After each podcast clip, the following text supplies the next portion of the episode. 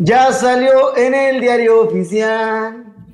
200 días vamos a trabajar, pero yo no puedo. Para ser sincero, yo ni quiero. ¿Qué onda, Manuel? Bienvenidos a un episodio más de su podcast Dos Entes. Y pues comenzamos con un poco de alegría, un poco de humor, porque traemos un tema pues bastante relevante en esta ocasión, ¿no? Manuel, te digo ¿Qué tal, Andrés? ¿Qué tal, Andrés? Qué bueno que, que andas feliz ante tanta incertidumbre. Pues sí, como bien dices, el día de hoy vamos a cambiar un poquito la dinámica, o si no bien la dinámica, a lo mejor la, los temas que vamos a hablar, vamos a hablar de temas de actualidad, ¿no? Aquellos temas que, que han estado causando eco en redes sociales, eh, sobre todo entre los maestros. Este, pues no quisiera decir vamos a hacer una, una barra de opinión o de información, sino a lo mejor somos una barra de ignorancia, aportando este,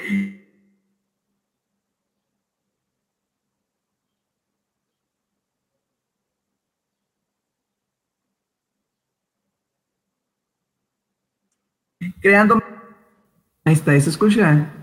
Sí, problemas técnicos. Seguimos.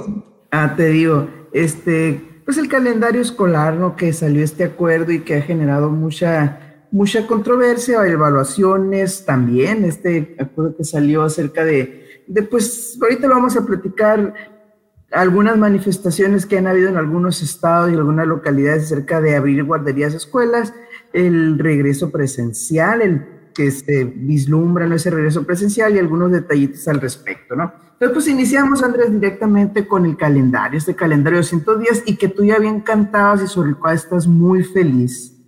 No, ¿qué pasó, Manuel? Es una parodia, una manera de expresarnos ahora que tenemos, pues, digamos, esa libertad.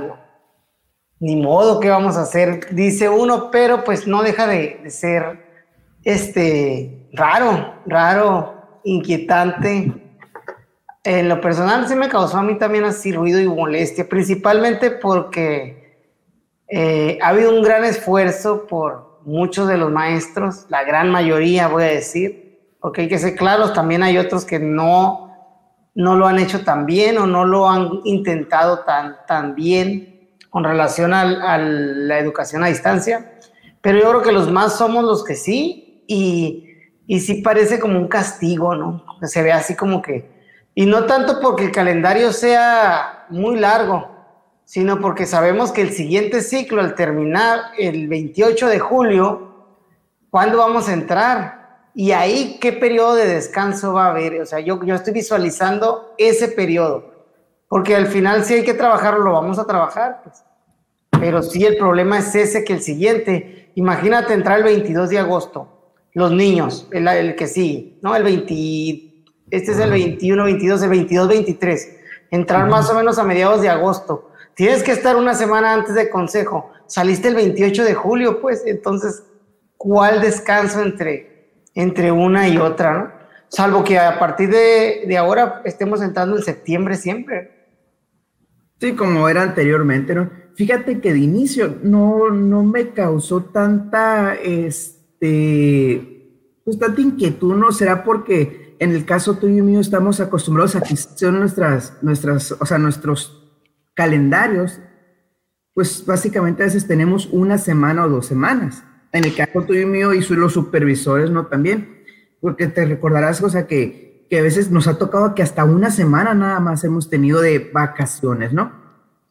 Pero ya trasladándolo a los niños, tiene razón, o sea, se me hace una cuestión o bueno, vamos a tratar, a ver, Andrés, de, de ponernos un poquito en la mente de, en las, estas mentes maestras de la SED. ¿A qué crees que se deba? ¿A qué crees que corresponde? ¿A que hayan decidido, ok, en lugar de, porque no es la primera vez que, que intentan ampliar los días de clase. Ya esto ya, eh, ya se ha repetido y como que de poquito en poquito le han abonado. Entonces, ¿a qué crees que se deba este aumento de días escolares? Yo creo que atiende a una agenda internacional, a una manera de decir nosotros, sí, sí, pues mira, no es algo maquiavélico, ¿no? Pero sí es una agenda marcada por la OCDE, en donde eh, con las recomendaciones que se le dan a los países con a PISA, pues una de las recomendaciones, yo pienso, no, es todo es pensado, es que el calendario escolar debe ser ampliado por los resultados que tenemos como país, ¿no? Yo es lo que, lo que opino, lo que pienso, aunque sí sé que, pues no, yo estoy consciente que no es la cantidad, pues, es la calidad.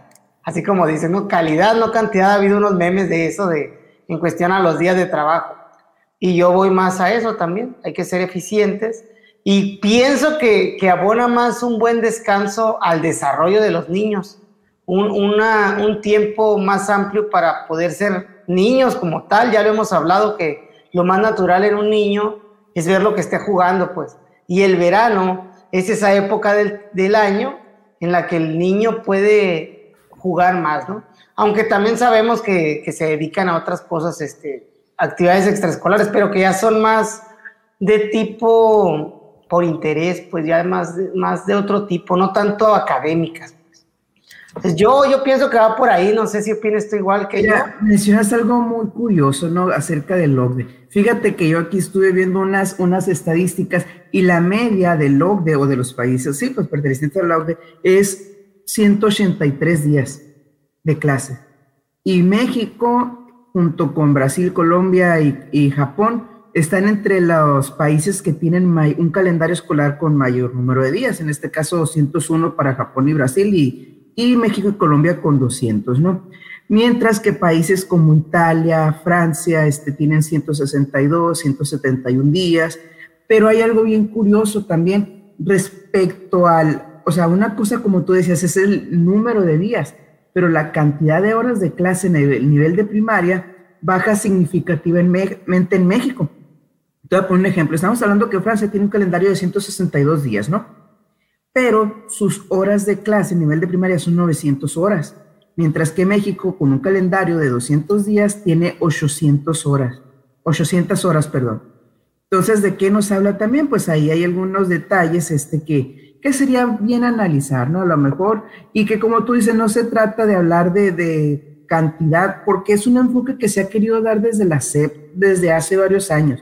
Incluso vamos a irnos a una parte que, a otra estadística donde habla acerca de las vacaciones que tienen los estudiantes en, distintos países, ¿no? México está listado como el país que tiene menos vacaciones, solamente con tres periodos. Un periodo que bien conocemos que es el de Semana Santa, de dos semanas, el periodo de vacaciones de Navidad, que son de dos semanas, y el periodo de fin de curso, ¿no? que aquí se maneja como un periodo de aproximadamente este, unas cuatro semanas, ¿no? Cuatro o cinco semanas.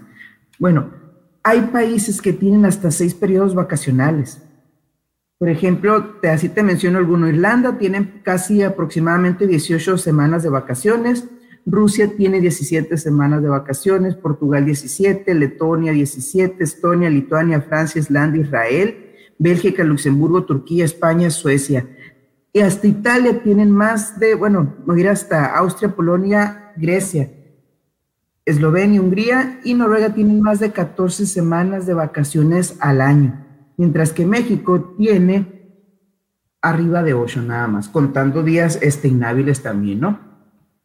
Entonces, ¿qué, como te digo, ¿qué se ha visto de parte de la SEC? Un enfoque a aumentar. Yo en lo personal, así, eh, y vamos a tomar tu, tu enfoque maquiavélico, ¿no? Yo siento que corresponde a un intento de reactivación económica y donde tristemente este, se vuelve a ver de parte de nuestras autoridades como la escuela, como una guardería. O sea, para que los papás tengan dónde dejar a los niños y puedan ir a trabajar.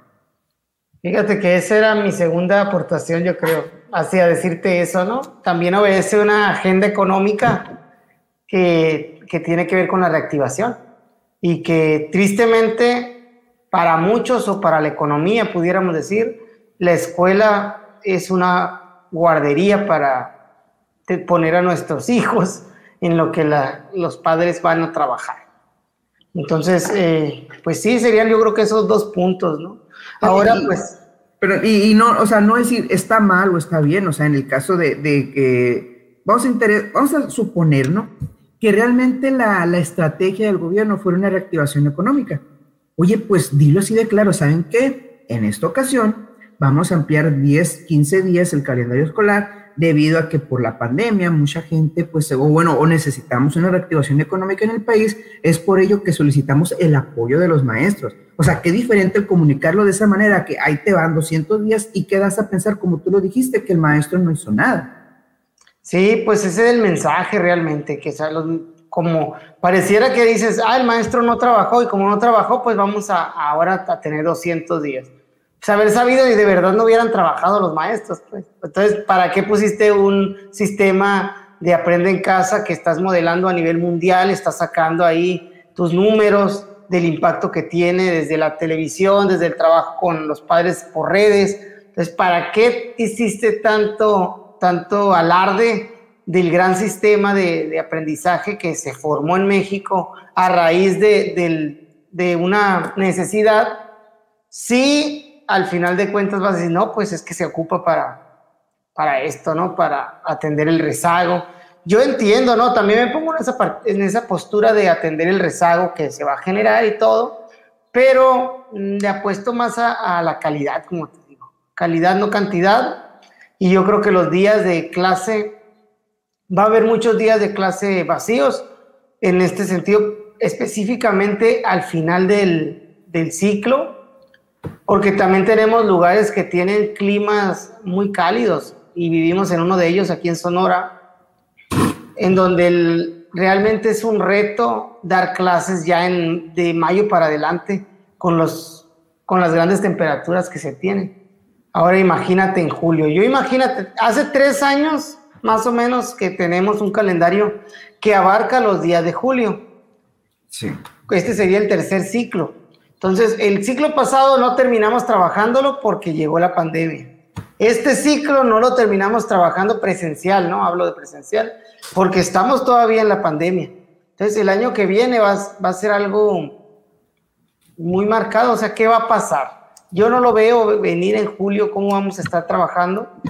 Más que nada por, por eso, porque hace demasiado calor y no, no, no es viable, pues, al menos en el caso de Sonora. Pero pues ya veremos qué, qué llega de aquí a entonces, ¿no, Manuel? No, y súmale que, que aparte, o sea, bien decías, aparte de las condiciones que ya conocemos, pues el estado de las escuelas, o sea, la cuestión de los aires acondicionados y todas estas partes, que aquí, bueno, o sea, es que... Mm, se me hace raro la, poca congruencia que hay entre cómo sí hablamos de que el centro de todo es el alumno, de que hay que dar prioridad a la autonomía de gestión, de cómo el consejo técnico es el órgano autónomo de mayor este, pues de mayor relevancia en la toma de decisiones, pero el calendario escolar, ¡paps! todos igual. Sí, estandarizado a nivel nacional. Sí, pues cuando tenemos condiciones muy diferentes. Entonces, eh, pues tú bien decías, Sonora tiene años, o sea, desde mucho antes que se, que se implementara esto de la toma de decisiones del calendario, cuando fue de 185, 200 días o 190, perdón, que podías decidir, pues Sonora ya lo tiene implementando por las condiciones que, que, que imperan aquí del clima. Y pues ahora no dan esa opción, o sea, ahí te va. Entonces, no sé, este, pues el acuerdo ya salió en el diario oficial de la federación, o sea, y ahí dice que es para todos. Sí, y pues bien lo dices, o sea, no, ya veremos qué es lo que sucede en el transcurso de, este ciclo escolar, Manuel, porque sí, debe, de haber un cambio, porque si no lo hay, realmente no van a ser 200 días de clases. Yo es lo que opino, ¿no? Específicamente por la parte del, del alumnado también. O sea, ya llega un momento a fin de ciclo que muchos de los niños dejan de ir. Sí, no, y retomamos lo mismo respecto a la cantidad, o sea, mayor cantidad no te garantiza nada, lo platicamos cuando hablamos acerca de las escuelas de tiempo completo, que fíjate, esa también fue una estrategia que la que argumentaban es que mayor número de clase o mayor aprovechamiento, ¿no? O sea, mayor tiempo de clase, mayor aprovechamiento. Y me acuerdo que no, no recuerdo si era un video o un folleto o parte de un documento donde ponían como ejemplo países asiáticos. Pues sí, o sea, pero no vas a comparar la cultura asiática donde trabajan casi todo el día. O sea, era como a, la, una argumentación, ¿no? Como países asiáticos que tenían un número muy alto de horas tenían mayores niveles de aprovechamiento. Pero pues no compares una cultura asiática, la disciplina, y que tristemente lo digo, la disciplina que tienen las culturas asiáticas en general con la disciplina que tenemos nosotros. Sí, no, es que es, que es distinto, pues, pero, o sea, no es la, el, el mayor logro no es, no es, por la cantidad de las horas, pues, es por otras cuestiones socioculturales que, que vienen a influir, ¿no? En este caso hay mucha, mucha, mucho arraigo, por ejemplo, en aquellas culturas sobre el trabajo duro y, la disciplina, como lo mencionan, y no, y bueno, aquí no tenemos eso. Aquí sí, sí tenemos lo del trabajo duro, creo que se trabaja, el mexicano es bien trabajador, trabaja mucho, muy duro, pero tenemos la otra parte también que, y que es buena, ¿no? Y nos caracteriza, que es la parte pluricultural de, de lo, lo, que le damos el valor a la familia, a la fiesta, las prioridades que se tienen como, como mexicanos son distintas, sí. ¿no? El mexicano es una persona muy familiar, muy social, muy, muy charrera, muy, muy, o sea, le gusta mucho la diversión y en el buen sentido, ¿no? Hablo también porque realmente eso es algo característico, ¿no? Ahorita que hablaste de PISA, ahora que en la última evaluación que se medían los índices de felicidad, uh -huh. o sea, México tenía, tenía altos índices de felicidad, estaba en los primeros cinco. Y, y mientras que las culturas asiáticas, Japón, Corea, China, no tenían altos índices de felicidad, tenías, tenían altos índices de, de, de competencia, ¿sí? ¿Qué, ¿Qué, pasa? ¿Qué señor? No, y también altos índices de suicidio por el estrés sí. y, y, que acá sí. se genera. Por eso es a lo que voy, es a lo que voy, o sea, allá eh, muy trabajadores, muy alta la calidad de vida, muy inteligentes si quieres, por la prueba, pero, pero infelices. Y acá en México al revés, o sea, y había una duda, ¿no? Que, que, planteaba un artículo que me gustaba, o sea, inteligentes y, y, ¿cómo decía? Inteligentes e infelices o ignorante y feliz. Y ponía a la par los, los países latinos contra los países asiáticos, ¿no? Suena, suena lo que yo le decía a mi mamá cuando estaba en secundaria. ¿Qué me quieres? ¿Con dieces y amargado? ¿O así como ando y sí, una manera, una manera de justificar los vagos resultados. ¿no? Así pero, es. Pero sí, o sea, la, la lógica te diría que debemos buscar un, un, nivel medio, ¿no? Y ahí es donde a mí, yo admiraba los países que no estaban en los primeros, ¿no? Sino, por ejemplo, Canadá. Canadá era uno de los países que estaba como en el sexto, por ahí, séptimo, o sea, bajito de los asiáticos pero tenía índices de felicidad muy altos. Entonces, no, pero ahí también influyen los factores económicos, ¿no? O sea, no digo que, que no esté ligado una, una, cosa con la otra, pero los factores económicos de esos países también influyen muchísimo. Sí, no, claro que sí, pues, pero sí, la, la que voy es que sí se puede ser eh, inteligente y feliz, vamos a decirlo así, sí, depende de las condiciones. Y un punto también, tú decías, este, no sé si es parte de la cultura del mexicano a a tratar de ser muy práctico. Uh -huh. Te voy a poner un ejemplo y vamos a, vamos a hablar aquí verdades, ¿no? Que, que hay que, bueno, ¿qué pasaba? O no sé si te tocó, o qué ha pasado en algunas ocasiones cuando ya estamos a finales de junio, vamos a decir ahora de julio, ¿no? Como se extendió el calendario. Y el maestro ya vio lo que tenía que ver. Y curiosamente hay una discrepancia en muchas ocasiones entre los días de clases y entre los días que tú tienes para reportar calificaciones. Te sobra una semana y media. Este media te dicen, úsala para regularizar, úsala para lo que quieras. O sea, ni siquiera hay un enfoque o una dinámica directa sobre que si cierto, ese úsala para regularizar, este, no está mal, pero es, se ve muy como ahí te va. O sea, lo que quieras con esos días.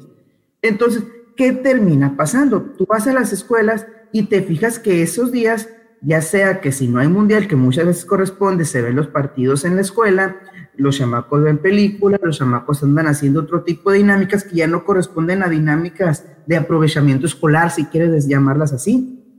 ¿Por qué? Porque realmente, o sea, son días que, que hasta la misma dinámica, insisto, te los pone como días que están de más.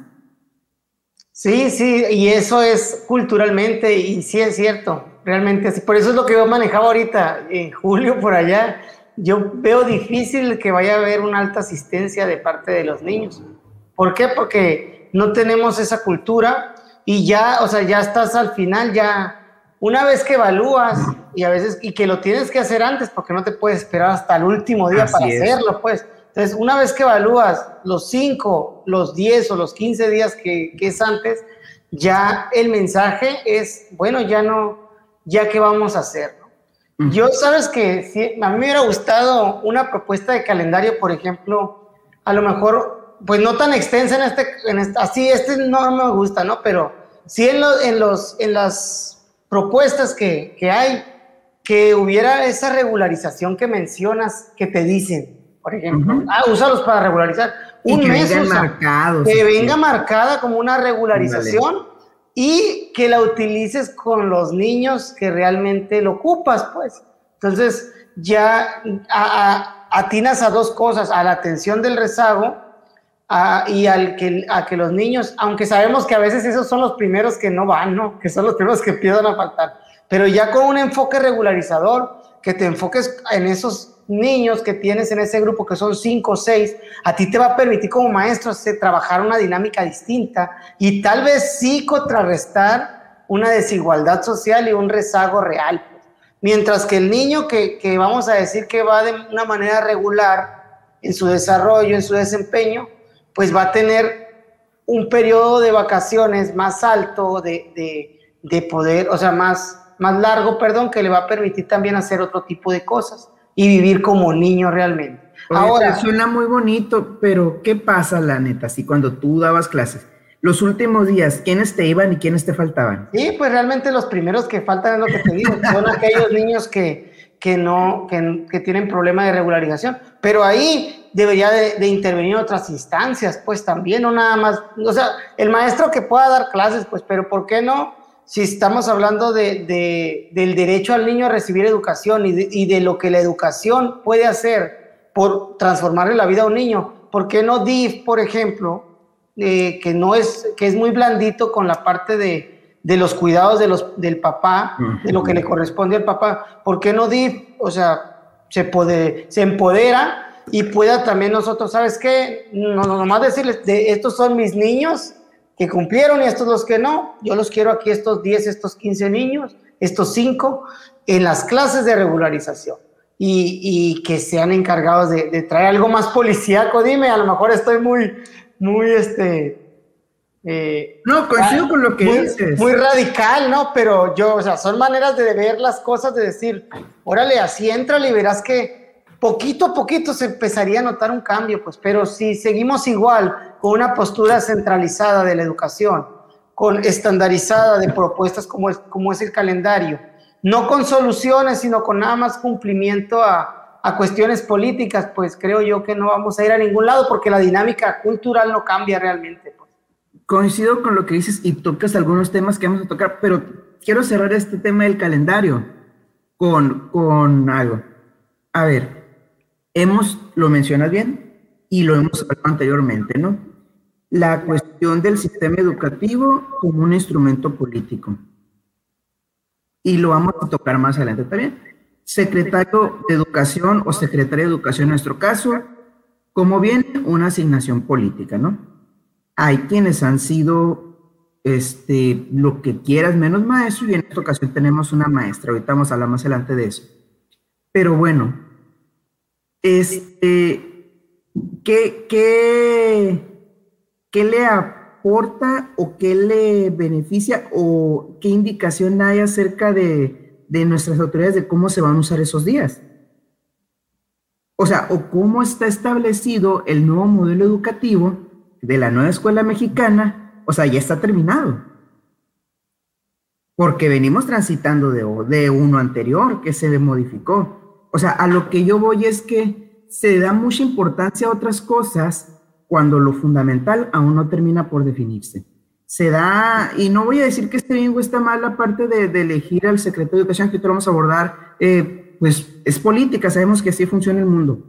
Pero bueno, empiezas hablando de lo que quieras, menos de lo fundamental. ¿En ¿Por qué no te enfocas primeramente a terminar ese modelo educativo que tú propusiste hace tres años? Porque hasta la fecha no ha terminado y no se, o sea, no se ha terminado de definir, de diseñar y de implementar. Así es, sí, coincido totalmente con tu comentario, Manuel. Realmente, tan, desgraciadamente la educación, y lo voy a mencionar así rapidito porque tú entraste el tema, eh, obedece a una agenda, otra vez voy a decir, este programa se va a llamar las agendas del Andrés, ¿no? a una agenda política antes que a una necesidad, porque como país tenemos una necesidad educativa muy latente, muy fuerte desde hace bastantes años y que vienen programas y dicen una cosa, pero las acciones de la Secretaría de Educación Pública dicen otra, pues, como en el caso de ahora del calendario, pues y no hay una explicación y una comunicación clara, como tú lo dices. Simplemente sale y pues todo el mundo opinamos, pero nadie da la cara. Pero adelante. Sí, sí, y lo dijiste muy bien y me quedo con eso. No hay una comunicación clara y lo mismo va a las evaluaciones. Este acuerdo que si no quieres y si me permites te lo resumo a, a palabras mías, así tal cual. Pásalos. Ya. Oye, estuvo muy. Dijiste palabras y dijiste solamente una, ¿eh? Dije, pásalos, pero ya, o sea, bueno, pásalos, si no los pasas ahorita, lo vas a pasar más adelante, pero los vas a pasar. En ningún momento este acuerdo maneja o la palabra reprobación, ni maneja, ni maneja, perdón, la palabra, ah, se me fue la otra palabra que significa reprobación. Este, retención maneja. Retención, bueno, no, pero no maneja la palabra reprobación y no acreditación. No acreditación, ok. Ajá. Eh, o sea, está diseñado, o sea, dice, pásalos y vamos a suponer que el primer trimestre o el último trimestre o en algún momento tuvieron comunicación, utiliza esos elementos y tú consideras si debe pasar o no. Si no, después, en, iniciando, va a haber ese periodo de regularización o de evaluación o como tú le quieras llamar, y donde los vas a tener que pasar también. Sí, pues ya los vas a ver, ya lo vas a haber atendido un trimestre, pues, ni modo que digas después del trimestre, pues sabes que tú no vas a pasar, pues va para atrás, no, no se puede. Pues, sí, pues, o sea, pásalo, hay, pásalo. Hay un meme, ¿no? Hay un meme muy famoso que estuvo ahí circulando de un toma todo, que tiras, que tiras y... Pirinola le dicen en el sur. Sí, bueno, aquí le decimos toma todo, donde lo tiras y dice, todos pasan, ¿no? Pues básicamente es el resumen del acuerdo de evaluación para fin de ciclo. Pues todos pasan. Y trae, en algunas eh, ocasiones mencionan la calificación del 6, ¿no? Como que, como que, o sea, los vas a pasar con mínimo 6. Entonces la vas a cambiar si ellos creen. Exactamente, también. y trae, trae otros cambios y pues tocas el acuerdo de evaluación muy bien, Manuel. Es básicamente el resumen. De, el resumen hecho por Manuel Silva. Pero voy, voy a lo mismo. Pásalos ya. O sea, yo siento que lo que está faltando, a lo mejor esta impresión mía, es una estrategia de comunicación. Porque, o sea, es cierto, no vamos a negar que venimos en una situación difícil, complicada, que en muchos casos estos niños que no pudieron estar fue por cuestiones económicas, fue por cuestiones de necesidad, fue por cuestiones que se tuvieron que mover de su lugar para buscar trabajo donde pudieran sus papás o por lo que tú quieras. Hay muchos. También hay una gran mayoría que fue por baquetonada. Es lo que te iba a preguntar, y en los casos que no, Manuel, o sea, estamos viendo, sabemos que existen esos casos que sí, que falta de trabajo, falta de comunicación, falta de conexión, falta de, las desigualdades que hemos hablado, sabemos que existen. Y yo no creo que haya un maestro que no lo entienda hablándolo, ¿no? Porque también los papás pues hablan con los maestros, ¿sabes que no puedo por esto? Pero aquel que te está cuelgue y cuelgue, que tú le marcas y le cuelgas y que ya no, ya no te contesta. Que te bloqueó. Que te bloqueó y que tú ves sus estados de WhatsApp y, y bien feliz de la vida, ahí toma sus, sus fotos y, y, lo juzgas realmente. No deberíamos de juzgarlo, ¿no? Eso yo creo que no debemos de ser prejuiciosos eh, desde ningún sentido porque pues no sabemos. Caras vemos y, y lo demás no sabemos. Uno, alguien puede poner eh, algo en sus redes sociales de mucha alegría y estar sufriendo algo muy fuerte, ¿no? Sabemos que las redes sociales eh, son 99% mentira y 1% parte de, la realidad que puedas vivir. O al menos esa es mi percepción y mi opinión al respecto. Entonces, a lo que voy es que es una grosería por parte de los padres de familia hacer ese tipo de cuestiones de no contestar, de no, de, de bloquear al maestro, como si uno lo hiciera por, por, por mal, ¿no? Uno lo está haciendo pensando en el niño principalmente y que el papá llegue al punto de, manifestar su molestia contigo de ya no me estés diciendo o algo así más grosero todavía, o sea, te quedas, pobrecito niño, pobrecito estudiante que tengo, que, que nadie está viendo por su educación, pues. Tristemente, eh, así es. ¿Y qué haces? Para esos casos debería de venir algo en el acuerdo, pues, pero no viene. no, pues eso es lo que voy, o sea, yo entiendo toda esa cuestión y ponlo así y dilo así, ¿sabes qué? Todos van a pasar porque de plano, pues, o sea, vamos a, vamos a tomarlo con un borrón y cuenta nueva, no queremos ser un tope, no queremos que este tiempo signifique o, o genere tanto rezago o abandono escolar y después nos ponemos cuentas. Pero así manéjalo y no manejes la mentira de que maestro, todo el tiempo que te traje trabajando, todo el tiempo que te traje con, con los niveles de comunicación y al final sigue siendo responsabilidad tuya que pasen y al final sigue siendo responsabilidad tuya si no, si no se comunicaron. Ahora. Sí, exactamente. O sea, eso, bueno, dilo, Manuel, perdón. Si no, no está bien. Yo entiendo a los padres de familia que no quieren contestar y yo le he dicho a mi esposa, con, con, porque yo la veo a veces que anda toda estresada por el trabajo que ahí tengo una queja muy grande con muchos supervisores, este, de que al menos, o sea, ¿cómo? Y ese sería otro tema.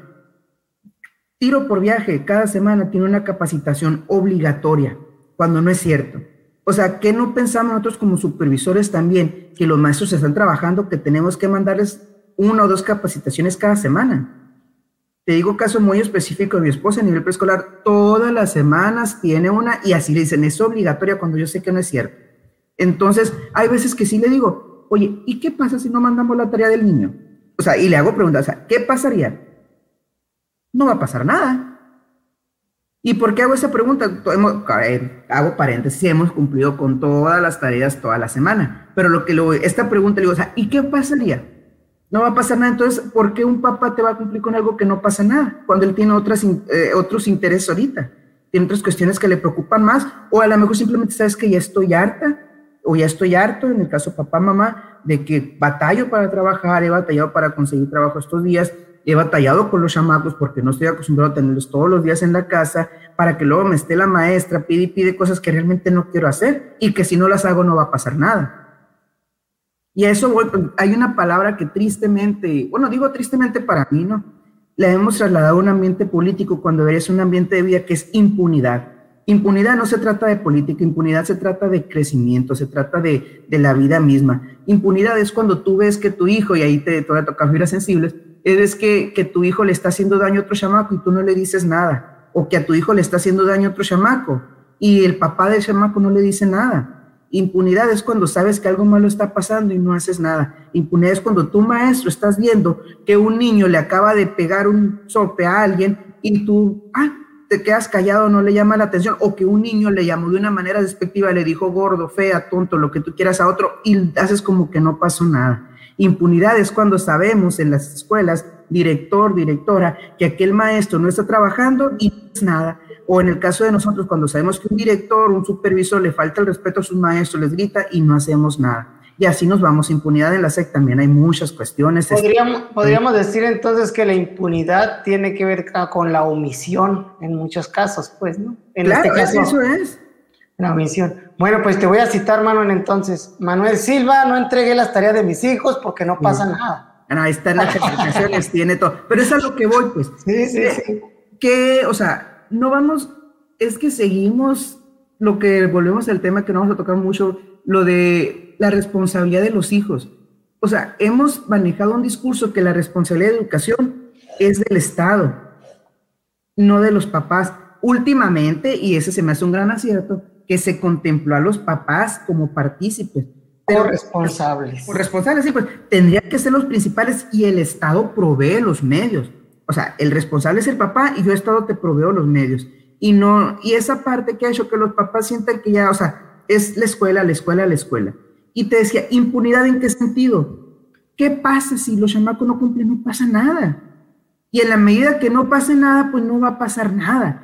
¿Qué pasa, Andrés, si hay un semáforo y no te pasa nada? Tú sabes que si lo pasas en rojo no te va a pasar nada. Pues lo vas a seguir pasando en rojo. Así es. Hasta que día va a pasar algo. No, y eso me refiero a unidad, pues aquel niño que, que le dijo gordo, feo o lo que tú quieras a otro chamaco, si no pasa nada lo va a seguir haciendo. Y eso, o sea, y todos los ejemplos que te puse lo mismo. Y tristemente vivimos en una cultura de la impunidad. O sea, vivimos en una cultura de dejamos pasar las cosas. Y esto se ve reflejado tal. ¿Qué? ¿Por qué? No sé, o sea, como te digo, sigue siendo esa parte de una herramienta política donde, donde pues la SEP, al ser representante del gobierno, no se quiere meter en problemas con sus próximos votantes. Sí, sí, sí, que vamos a hablar de eso también, ¿no? De, la, de, la, de la parte política educativa, que es un tema muy, muy, que me gusta mucho, ¿no? Pero bueno, hablas de evaluación, Manuel, y de, y de la parte esta del acuerdo, pues coincido totalmente, de, seguro que, que si fueran las cosas diferentes, eh, creo que uno de los cambios de, de que se, se, perdón, que se tienen que proponer sería eso, que sí pase algo, pienso yo, ¿no? Que sí pase algo para darle el peso y la importancia que tienen que hacer. Pero seguimos, como tú dices, poniendo un acuerdo eh, en discurso y en los acuerdos diciendo, eh, es que tu maestro vas a decidir y todo, pero en realidad ya, ya hay una decisión detrás que es, todos pasan, ¿no? Ahora, en los hechos y en, el, y en la parte práctica, en la realidad, las cuestiones como el calendario, como el acuerdo de evaluación, ya están dictadas desde antes de salir, pues ya están dictadas y cuando salen son prácticamente, parecen órdenes nada más de, para acatar, pues ahí no hay, entra una discusión no. Y yo entiendo que con un acuerdo para evaluar tiene que haber esa parte, ¿no? De que tiene que haber un estándar para poder hacerlo. Pero pues tu estándar debería de obedecer a la realidad escolar y a proponer una mejora, no tanto a, al, a lo otro. La cuestión del calendario, sí pienso que ahí pudiera haber, debería de haber cambios con relación a los contextos. En relación al, acuerdo de evaluación, tiene que haber normas y reglas físicas para cada caso, pero todo marcado desde, desde el centro. Y, y, no es lo que hay, ¿no? El acuerdo parece muy vago y deja muchas cuestiones para que se puedan malinterpretar. Y bueno, pues ahí es donde nosotros tenemos que, digo, desde la autoridad eh, ya local o escolar, ya tenemos que verlo con nuestras escuelas, cuáles son los casos y ayudarles a resolver. En mi caso yo tengo una postura muy práctica hacia, al respecto, porque ya ves que ahí menciona una cuestión de evalúalo ahorita y luego evalúalo después. Eh, ¿Para qué? Pues mejor evalúalo. vamos a terminar pasando. Mejor evalúalo después, pienso yo, porque sí, ojo, sí, sí pienso que debemos de mandar también un mensaje, ¿no? O sea, si no cumplió y todo, bueno, digo, déjalo sin información, porque no la tienes el contacto y todo, déjalo sin información. Que pasa que el padre vea la boleta, porque si te trata de, responsabilizar al padre de lo suyo, vea su boleta que esté incompleta para que en el periodo de regularización a lo mejor eso te puede servir para poder eh, trabajarlo. Ahora que si lo vas a evaluar ahorita y si no te pasa, ¿qué vas a hacer? ¿Lo vas a dejar sin información? Pues ahí desperdiciaste recursos, tiempo y esfuerzo que yo pienso que no vale la pena. Pero bueno, son recomendaciones locales esas y ya veremos, dijo el ciego.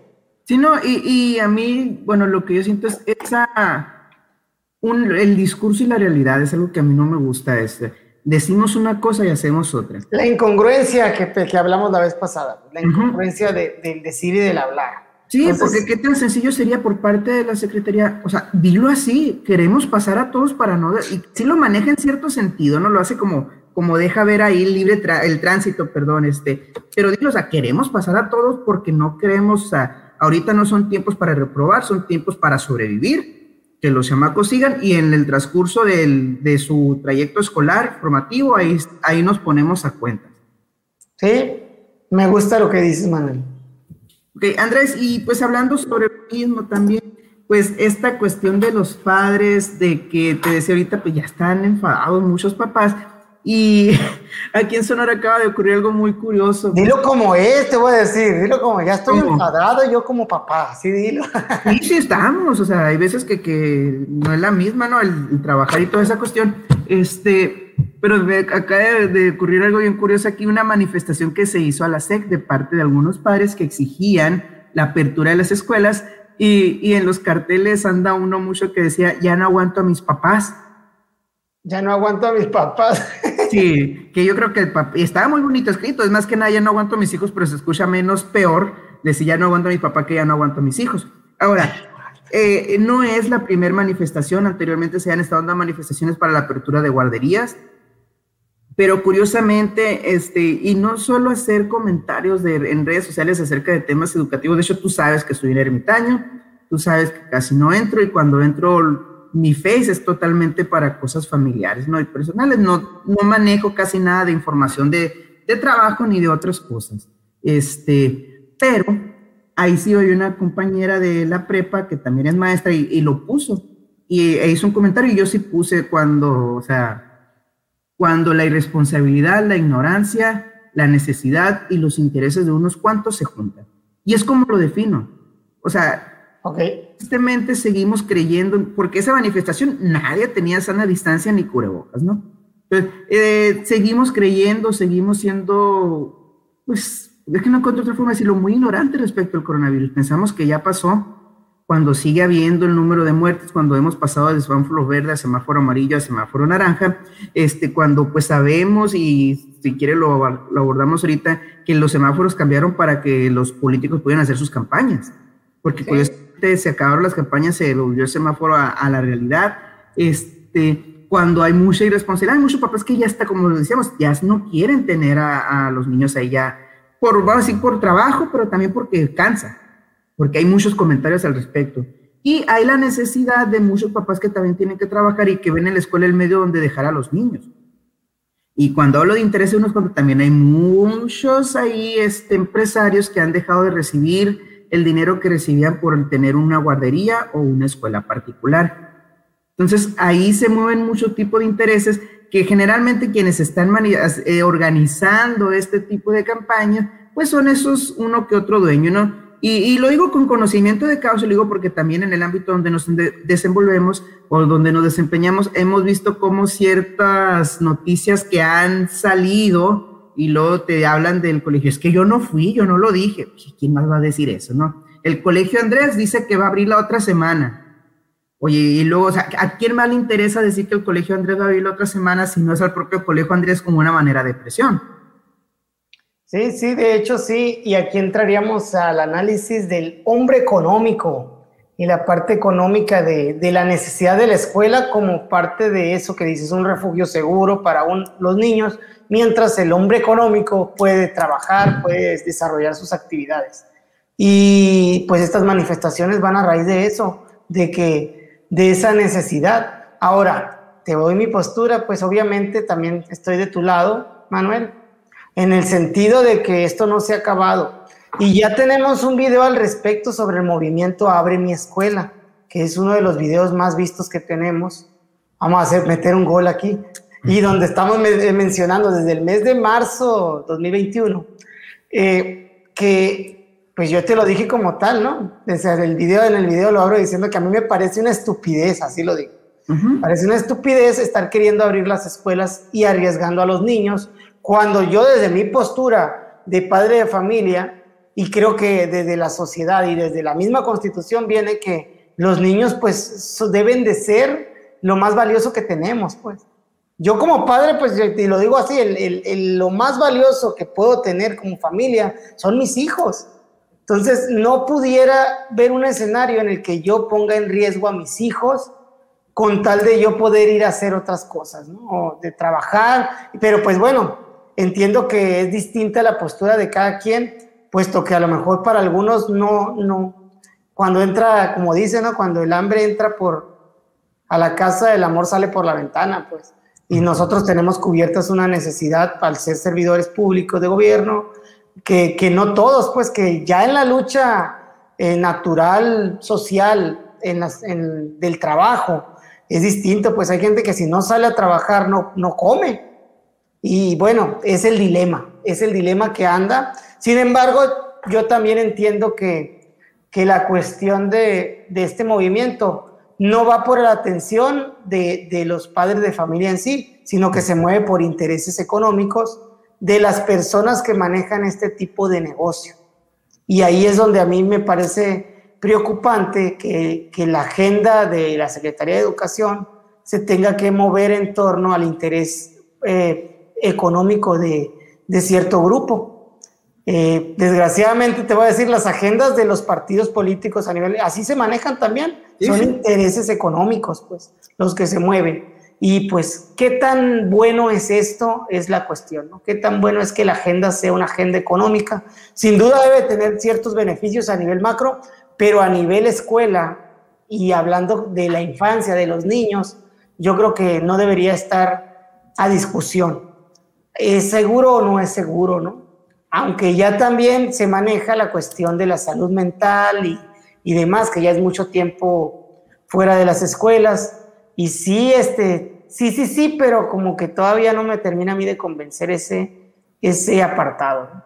Oye, Andrés, y haciendo aquí un, un paréntesis, ¿no? Porque ya varias veces, o sea, en primer lugar se aclaró, no tenemos nada en contra de escuelas particulares, nosotros tenemos escuelas particulares y yo tengo muy buena experiencia con muchas escuelas particulares. De hecho, tengo casos donde, o sea, híjole, se han cuidado y han mantenido y, y, y realmente el reconocimiento, pero como decíamos en el video de maestros, tristemente por uno la llevan todos.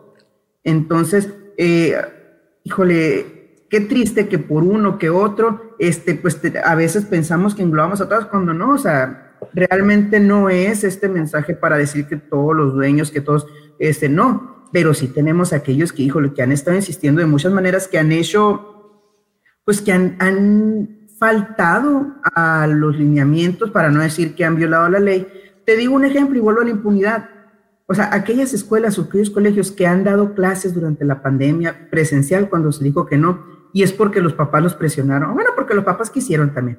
¿Qué pasa? O sea, se reportan y no pasa nada. Cuando el discurso es no y esto y lo otro y un discurso muy fuerte donde sí, pero ¿qué pasa? Se reporta, se existe, se exhibe y no pasa absolutamente nada.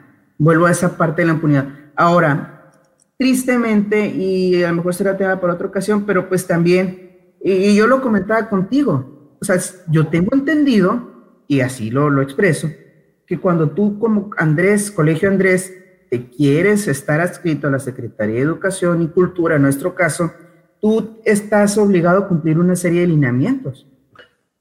Así es, sí. Pero ¿qué pasa después? Resulta que tú, Andrés, eres un político o una persona altamente influyente y pues realmente los lineamientos no aplican para ti porque si te aplican los lineamientos por parte de este órgano político educativo que es la SEC, pues tú vas a llegar por otro lado. ¿Por qué? Porque también afectas otro tipo de intereses. ¿A qué voy? Pues que realmente no existe ese, pues, ¿cómo decirlo? O sea, vuelvo a lo mismo, impunidad, pues, impunidad desde muchos puntos.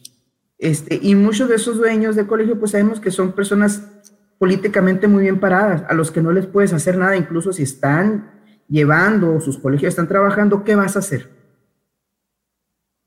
Pues lo más que tienes que hacer es reportar, ¿no? Y hasta ahí te quedas. Pero como tú dices, a veces parece un esfuerzo, este, dio Sí, pero me refiero de más arriba, pues también, porque entiendo. Ah, bueno. Sí, que sancionar también se, se, malamente, pero están expuestos a otro tipo de cuestiones.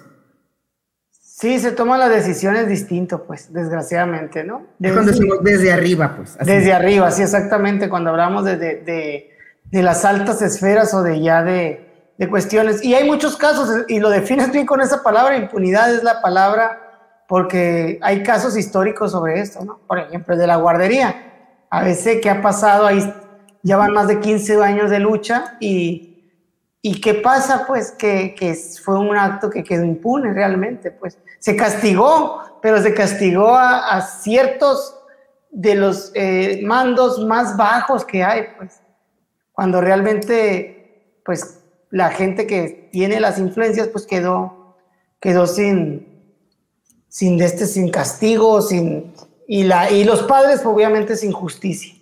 No, y aquí, tristemente, o sea, todas estas vidas, porque si bien es cierto, los dueños eran, tenían, este, puedo decir, mm, de un extracto político, pero también todo lo que sucedió, el incendio y todo, obedece a fines políticos.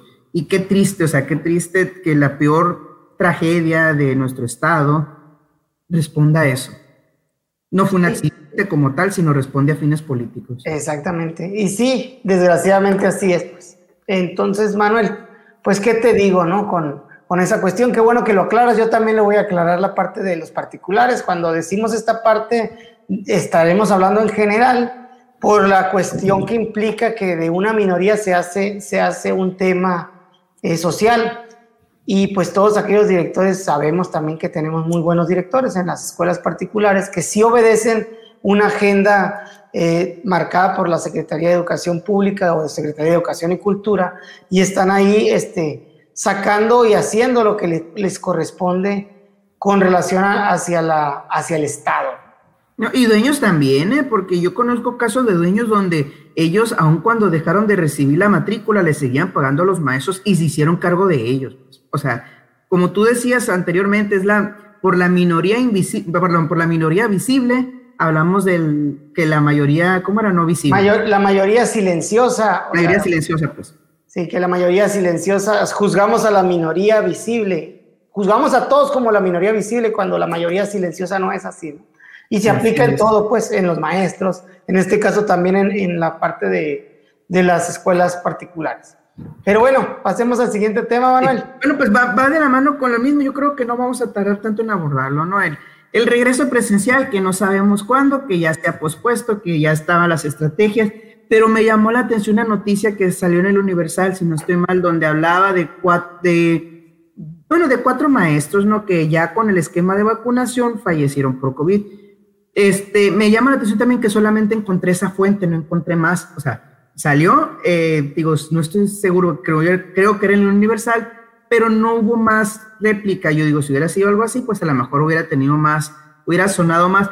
Pero bueno, vamos a decir que vamos a dejar con la cuestión de confirmación de esa noticia pero lo que sí está confirmado es que al menos en Sonora sí han fallecido personas que ya tenían el esquema de vacunación completo. ¿A qué voy? Que desde el principio, y es lo que te decía, pensamos que por estar vacunado ya somos inmunes, no, la vacuna te reduce el riesgo de contagio, te reduce las complicaciones que puedas tener, pero esto no significa que ya eres Batman, porque Superman en el caso, no, ya, ya eres Batman y no te va a pasar nada. Sí, sí. Desgraciadamente sí, tienes razón. Entonces eh, el regreso se convierte en un riesgo realmente, ¿no? para muchos, para algunos o para muchos maestros que, que van a pues arriesgarse realmente a, a, un ambiente en donde va a haber bastante gente, donde pueda estar el virus y pueda causar eh, algún estrago. Esperemos que no sea así, esperemos que, que sea un regreso seguro, que, se to que tomando las medidas pues eh, se minimice el riesgo, pero vamos a tener que estar bien pendientes porque viene el periodo vacacional y probablemente va a pasar lo que ha pasado en los otros periodos, pues. Un rebrote. Perdón, sí, sí. Un rebrote que pues va a venir a, a causar alguna situación ahí medio extraña. No, sí, fíjate, y, y, respecto a eso, pues, o sea, ya hemos hablado de las condiciones que se manejan para el regreso seguro, ¿no? Que esté en verde, que estén vacunados y que sea voluntario. Pero vacunados, ¿quiénes? Te comento eso porque, porque dentro del trabajo que realizamos, eh, hicimos una encuesta a todos los maestros y a todos los directores, hablo del caso de mi sector, ¿no? Y preguntábamos qué elementos consideran necesarios para un regreso seguro. Pues ahí sí todos coincidieron en semáforo en verde, en, en filtros sanitarios, pero me llamó la atención que más allá de, de maestros vacunados o estudiantes vacunados, era que toda la población esté vacunada. O sea, y coincidían en eso, porque ya no nos limitamos nomás a los maestros y, y, a, y al personal ¿no? de escuela, sino que todos, o sea, que niños, padres, todos estemos vacunados. Y era muy grande el, el porcentaje, era el 70%, que pues solicitaba o consideraba que era una parte importante de, del regreso, y ahí sí yo estoy de acuerdo. Te digo, no soy médico y desconozco cómo funciona la vacuna en niños y hasta qué punto es aplicable, ¿no? Pero en la medida que la mayoría de tu población esté vacunada, reduce el riesgo. ¿Por qué? Porque incluso ya pasó en la Ciudad de México este, bueno, en la Ciudad de México, en el sur, porque no recuerdo exactamente si fue la Ciudad de México, donde ya hubo casos de COVID con una escuela que empezó a trabajar este, voluntariamente. Entonces, estamos viendo cómo aquellas partes donde ya ha habido reapertura de escuelas, se han generado o casos donde ha habido rebrote o donde dentro de la misma escuela incluso ya ha habido contagios de COVID. Sí, no nomás en, en este país, ¿no? En, en, país, a nivel mundial ha sido, sí, ha sido la tónica. La escuela que abre eh, la escuela que tiene que volver a cerrar. Pues, desgraciadamente, haz de cuenta que le estás diciendo al virus aquí, mira, o le estás dando, le estás dando dónde anidarlo, dónde anidarlo, dónde puede seguir sobreviviendo. Y eso es lo que creo yo que no se ha pues eh, atendido como tal. Yo tampoco pues soy médico, pero pues viendo lo que está pasando, la respuesta a las agendas políticas del virus hacia las escuelas es tú júntamelos, que ahí, ahí te voy a caer. sí, pues, la verdad es que haces, tú júntamelos, ahí te caigo. Y no, más con los niños, ¿no? O sea, ¿qué, qué, qué cuidados, por más que les, eh, que les estemos diciendo, puede, si como grandes somos tercos, necios, si no nos ponemos el cubreboca, ahora un niño de 6 años, un niño de 5 años en preescolar, de 7 años, oye, me gustó tu cubreboca de Bob Esponja, ah, pásamelo, yo me pongo el tuyo, este, del Carso, lo que tú quieras, y compartiendo cubrebocas, o sea, hay muchas cuestiones por las que yo pienso, ¿no? Que no estamos listos para un regreso seguro, porque podemos regresar y regresamos. Y ahí... De hecho, vamos a regresar. Está, está el meme, ¿no? De probablemente mueran algunos cuantos y pues es un riesgo que estoy dispuesto a tomar. Este, o sea, y qué triste que, que, bueno, al menos yo lo veo jugar con eso, porque no estamos hablando de números, son vidas. Sí, realmente sí, mano. Yo también cuando lo pienso así, ¿no? También está el otro meme, ¿no? El de los filtros. Ya tenemos todas las medidas de, salubridad, dice. Y las medidas de salubridad es aplicar el gel en las manos, ¿no? Al entrar. Sí, que, realmente. Ah, perdón, sigue, sigue. Sí, sí, no, no, era todo lo que iba a comentar adelante. Yo, que realmente ahí hablando, o sea, eh, no es. El mayor riesgo de contagio es con la, la parte este, que se aspira, pues. Oral, ¿no? O sea, ah, las gotitas, así como. Las gotículas, decía López Gatel, ¿no? Ok, sí. El riesgo de contagio por contacto sí existe, pero no es tanto como el riesgo de la aspiración. Sí, pues entonces, bueno, vamos a, dejarlo así, los comentarios. Yo creo que sí, pues tenemos que, dentro de las medidas, pues ya está considerado, ¿no? pero cabe mencionar, pues reducir bastante el número de, atención de niños al grado de, poder decir que tenemos la distancia suficiente para que esas gotículas pues no, no entren en nosotros. ¿Cómo vamos a ventilar los salones? Eh, también es otra cuestión. Estamos en agosto.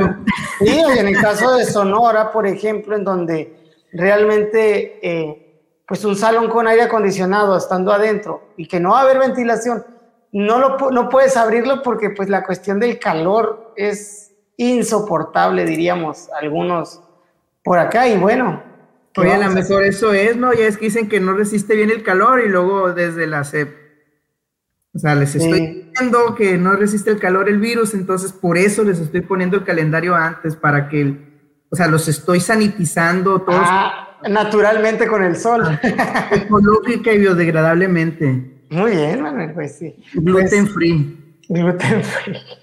Oye, Manuel, pasando al siguiente tema, porque este pues era un tema bastante eh, corto, para terminar la cuestión de lo de la Secretaría de Educación, ese es el tema con el que me gustaría que cerráramos. Muy bien, híjole, pues qué mal le ha ido a nuestra secretaria de Educación, ahora sí que como si se le tocó bailar con la más fea. ¿Por qué digo le tocó bailar con la más fea? Porque el costo político lo está absorbiendo ella. Hemos hablado de cómo es una cuestión o una plataforma política la Secretaría de Educación y quienes lo han ocupado han sido personas que se dedican a la política. Tenemos desde antes Schweifet, tenemos a nuestro amigo ahí, este, el, innombrable, vamos a decirle ahora. el innombrable Nuño, Así es. Este, sí, es que es el enemigo público de los maestros junto con Sheffield, yo creo que más él. Eh, tenemos a Esteban Moctezuma, que fue pues este como el, el bálsamo, ¿no? En muchas ocasiones como para, para limpiar o para sanar las heridas que tenía el magisterio con, con la secretaría.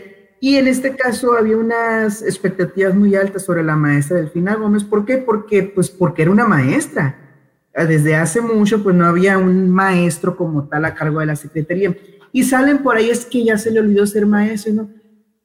Es, que, vamos a decirlo así, por más que sea secretaria de educación, no se manda sola. O sea, y ella tiene que responder a quien la puso. Y si quien le puso le dice, es que quiero que más días, pues ahí te van más días. Entonces, pues es eso, ¿no? Yo también se le ha achacado mucho la, la, capacidad, la facilidad de palabra. Entonces, mm, pues que también venimos acostumbrados de políticos que son muy buenos para hablar. No la estoy defendiendo, ¿no? Yo estoy tratando de poner así como hechos sobre la mesa. O sea, estamos acostumbrados a personas que son muy buenas para hablar, por más que nos mientan, pero pues hablan muy bonito. Y llegan mentiras bonitas, ¿no? Así es y llega la maestra que se le dificulta el hablar en público, entendiendo pues porque si bien como maestros hablamos, pues es diferente hablar con niños, hablar ya en una, una cámara, hablar de otra manera, Entonces, pues yo siento que, se le está pasando toda la factura política a la maestra, ¿no? O sea, de que todo lo malo que se iba a venir, ahí te va, te va a tocar a ti. ¿Por qué? Porque a lo mejor, pues tus aspiraciones ya no son tantas como las pudiera tener otras personas. Fue como el cartucho para quemar, ¿tú sientes?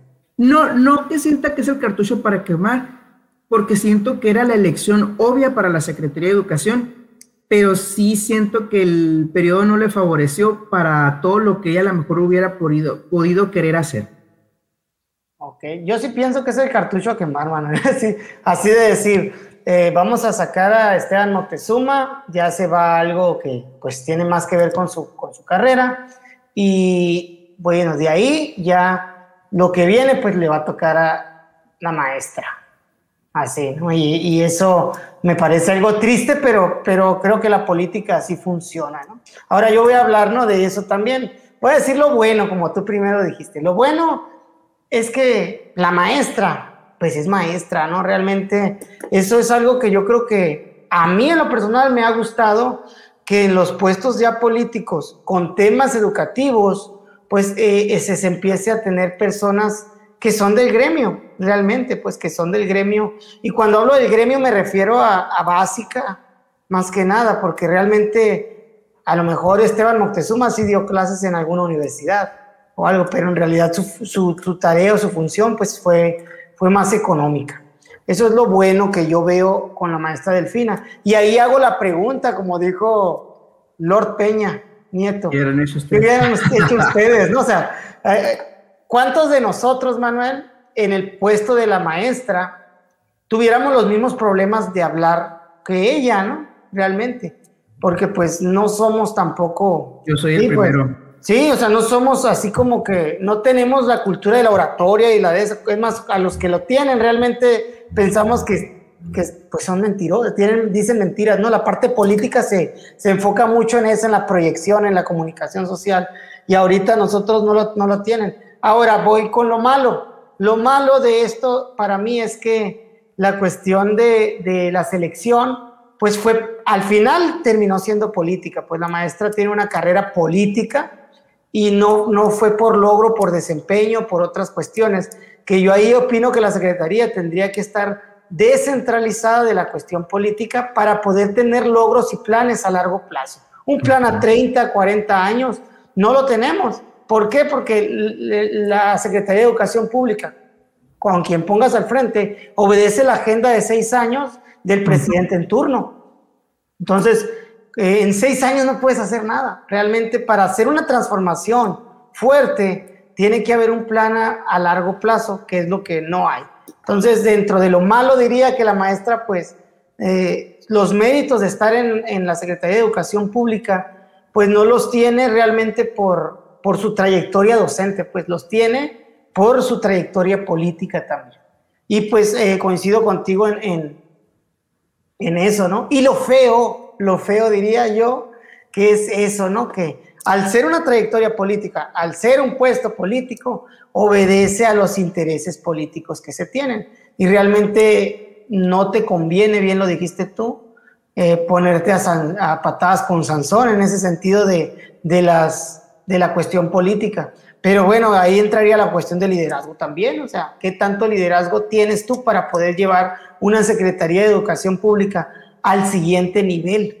No ha habido, la verdad, quien la lleve al segundo al siguiente nivel. Si bien Esteban Moctezuma deja un buen recuerdo por la manera en que empezó a hablar a los maestros, a tratar de en el discurso revalorarlos, hacer la revalorización docente del magisterio y demás en los hechos también, parece que no tenemos memoria, pero en los hechos también hubo muchas cuestiones que, fueron criticables, ¿no? Por ejemplo, la cuestión de la, de la comunicación, pues de, de, las guías del Consejo Técnico, esa fue de las más recientes, donde decía, eh, inventa una estrategia de comunicación para comunicarte con tus alumnos incomunicados. Sí. Entonces, este, y salieron muchos memes muy buenos de eso, pero, o sea, realmente la lógica era, pues inténtalo realmente, ¿no? Pero, pero sí hubo esas cuestiones, pues. Entonces, siento que romantizamos mucho la cuestión de Moctezuma en cuestión de lo que hablaba, de que sus videos estaban bien hechos y demás, ¿no? pero, pero no creo yo que haya sido el super secretario, ni que lo es Delfina, ni lo que lo ha sido nadie realmente. Pero también fíjate dónde veníamos, pues, o sea, también de... de sí, eh, eso también tienes que ver, ¿no? O sea, que, y como te digo, a lo mejor es cierto, porque dije, no, pues vino a ser un bálsamo para los maestros, ¿por qué? Porque veían, veníamos de personas que parecían que despreciaban al magisterio. O sea, yo creo y quiero pensar que dentro de su humanidad no lo hacían, pero la forma de expresarse, la, incluso el gesto corporal o, la forma, o sea, parecía que era un desprecio hacia el maestro. O sea, yo vengo aquí a la SEC a, que sí es cierto, tiene que ser así, yo vengo aquí a la SEC a poner en orden a los maestros que no trabajan. O sea, casi, casi, pues así de que es que lo más, yo soy aquí el bueno a poner el orden que hace falta en el magisterio. Que bueno, o sea, no lo dudo que haga falta orden, si hace falta mucho orden, pero pues también ese, ese desprecio, no sé, no, es que no se me ocurre otra palabra, desdén, desprecio, y fueron de los dos, ¿no? De, de Shoifed y de Nuño, desde que notaban una poca o nada de empatía con el magisterio. Sí, tiene razón. En el discurso lo pudieran decir, no, ay, que sí, que el magisterio, pero realmente, como tú dices, sus acciones sus, y su, su discurso era de desprecio, o sea, era de, de no valorar, era de, ok, o sea, estamos mal por culpa del docente. Entonces, sí es cierto, a lo mejor Esteban Moctezuma no fue el gran secretario, pero al menos sí, sí se vio que había un interés real, o no es irreal, pero sí hubo un interés o una intención de tener al magisterio contento, vamos a decirlo así. Si quiere, no, no hizo grandes cosas. Y ahora... Una, una sanación así como un, como un sanador, ¿no? Algo así. Eh, tiene razón, pero también tanto los que mencionaste primero, como Chaufetti y Nuño, como Moctezuma y Delfina, van vamos a lo mismo, obedecen a la agenda política. ¿Qué, agenda, ¿qué agenda iba con, con Nuño y con Chaufet? Estaba lo del de servicio profesional docente y las evaluaciones. Entonces, obedecía a el interés de, de crear unas evaluaciones que, que, les digo desde ahorita que ahí están todavía, pues. Ahora es el OSICAM y, y, y fue como un golpe que, se, que te quedó doliendo, pues realmente sigue. Solamente que con menos eficiencia que anteriormente, con menos proceso, con gente que no es la mejor para llevarlo a cabo, aunque tú me podrás decir lo que quieras de, de, del INE, pero tenían muchísimo más control y una rigurosidad del trabajo un poquito más amplia. También se les pasó no cumplir con algunas fechas, pero no al modo que se le está yendo a Lucicam en los ICAM, o sea, realmente, no sé, no le llega o no, no, o sea, no quiero no le llega, no quiero hacer una comparativa, pues, pero creo yo que eh, de, entre, de línea Lucicam, quitando la parte de la evaluación con, eh, punitiva para los que eh, iban a evaluarse, ¿no? De, de, de, perder la plaza, pues que eso fue lo que más dolió, yo creo, dentro de la ley del servicio profesional docente anterior, del 2013 eh, quitando eso, en operatividad yo pienso que el INE era, era, superior. Y bueno, pero bueno, también es la cuestión, eso, hablando de los secretarios, que es el tema que tenemos, obedecen a la agenda política que, que venían desarrollando, ¿no? No, y, era, muy fácil en, en, redes decir, es que llegan y se les olvida que eran maestros. Yo invito y te invito a ti, me invito a mí y a cualquier maestro, te invita el presidente de la República a ser secretario de Educación o sea, te está invitando a su secretario. ¿Le vas a decir que no? Sí, pues claro que no. Ahora, estás ahí y te va a decir, ok, quiero que hagas esto como tu jefe. ¿Le vas a decir que no? Cuando sabes que somos, o sea, que, que quien está ahí es puesto y en el momento que quiera te quito. Ya es una cuestión también de, si quiero estar ahí, pues tengo que acatar a lo mejor algunas cuestiones que puede o no puede que esté de acuerdo. Sí, sí, y, y, volvemos a eso, pues, ¿qué tanto, ¿qué tanto marca la cuestión de la influencia que el presidente, por ejemplo, te ponga por, vamos a decir, en este caso se decía también la cuestión de, porque necesito que mi gabinete tenga hombres eh, y mujeres, y pues es la maestra, y bueno, eh, que como que te atino, pero vas a hacer esto que te estoy diciendo, y qué tanto tú cuando recibes un puesto político, puedes reconocer realmente que le vas a aportar a esa secretaría, que desde ahí deberíamos de partir, pues sabes qué, voy a traer a tal persona que va a hacer un gran papel en esta secretaría. Y yo tengo esto, pero vamos, él es el líder, pues. Él es el líder el que tome las decisiones para mayor beneficio de la Secretaría de Educación o de, los, de la educación en general. Pero bueno, es que es, es un tema de nunca acabar, es un tema de, de, que sabemos que se resume en eso, pues, en la cuestión política de respetar una agenda y qué vas a hacer, pues. No, y, y bueno, para allá, para cerrar bien dices, ¿y con qué nos quedamos? Yo me quedo con esta cuestión ¿no? de, es cierto, somos una entidad política en todos los sentidos, pero la educación, y coincido, debería ser algo, o sea, no puede ser por la persona que esté en un puesto político. Tiene que ser ya sea una o un consejo o un comité de las personas más preparadas para que puedan decidir lo del rumbo de la educación en, en México, perdón, independientemente de quién esté. Esté verde, rojo, amarillo, azul, blanco, negro, gris, el partido que esté ok, nosotros vamos a llevar la educación hacia este rumbo. Coincido, coincido totalmente con eso, Manuel, te la compro, como te digo. Eh, mm, yo también me quedo con eso. Ah, no es cierto, ahora voy a, voy a hacer mi aporte. Sí, me quedo con eso, Manuel, también, y, y, que, y que creo que lo voy a extender a los otros rubros, ¿no? Porque realmente la politización de las secretarías creo que le hace más daño que beneficio a, nuestra, a nuestro país.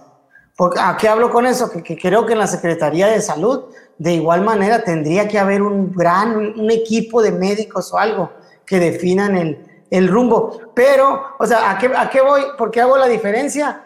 Yo sí veo que en, en ciertos rubros, por ejemplo en salud, sí, sí, hay médicos que están trabajando con estas cuestiones políticas, eh, aunque tenga, obedezcan una agenda igual, pero sí veo. Y en educación, no, en educación yo creo que la maestra es la primera, que es, bueno, al menos de los últimos años, que es maestra como tal. Ahora, no es nada más obedecer a un perfil idóneo ad hoc, sino también a, algo que, que demuestre la, la, competencia de poder llevar eh, al siguiente nivel la secretaría. ¿no? Ahora que si es un consejo, pues es mucho mejor, pues como todo, eso del consejo a mí me gusta y ya puedes diseñar un plan a 20 años. Sí, porque tú puedes ser líder administrativo, porque no olvidemos que es una secretaría, vamos a decir que tu perfil es administrativo, organizativo, pero rodeate de los mejores, no de los que políticamente tienes que estar rodeado. Así es. Pues con eso también eh, cerramos, Manuel, con la parte de la Secretaría de Educación y la Secretaría de Educación Pública. Sin, no olvidemos suscríbanse, ahora, ahora no, estuve tan pendiente de los, de los banners, suscríbete al, al canal y síguenos en, en Facebook. Oye, te iba a decir, esa canción del inicio yo la escuché en otra parte. Ah, sí es cierto, vamos a hacer el comercial. Síganme en TikTok, ahora tengo un, soy TikToker. ah, pero pues voy a, de repente voy a subir algún videito con algún tema educativo para... Perreando. Sí, para, un perreo educativo, por favor, para poder, este, pues bueno, llegar a la mayor cantidad posible. Ayúdanos con eso, ayúdanos, comparte los videos, con, dales like, que todo eso es gratis y no te cuesta nada y pues nos vas a ayudar a que nuestro proyecto florezca de una mejor manera. Sin más, pues nos despedimos deseándote un excelente día, tarde o, o noche o madrugada. madrugada diría nuestro compa Jaime. Cuídense, saludos.